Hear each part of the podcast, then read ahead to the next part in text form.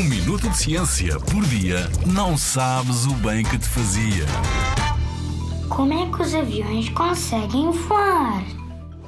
Para que os aviões levantem voo, é necessário que haja o equilíbrio entre quatro forças: o peso do avião que o puxa para baixo, a força criada pelos motores que fazem com que o avião tenha impulso para ir em frente e que é superior à resistência ao movimento causada pelo atrito do ar. E por último, a força gerada pela circulação de ar junto das asas do avião.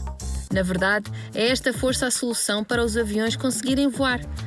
Um princípio da física apresentado por Daniel Bernoulli. Este princípio diz que quando a velocidade da passagem do ar por uma superfície aumenta, a pressão diminui.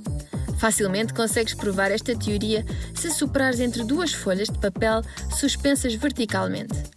Ao soprares, a velocidade do ar entre as folhas de papel aumenta e estas aproximam-se, pois a pressão entre elas diminui.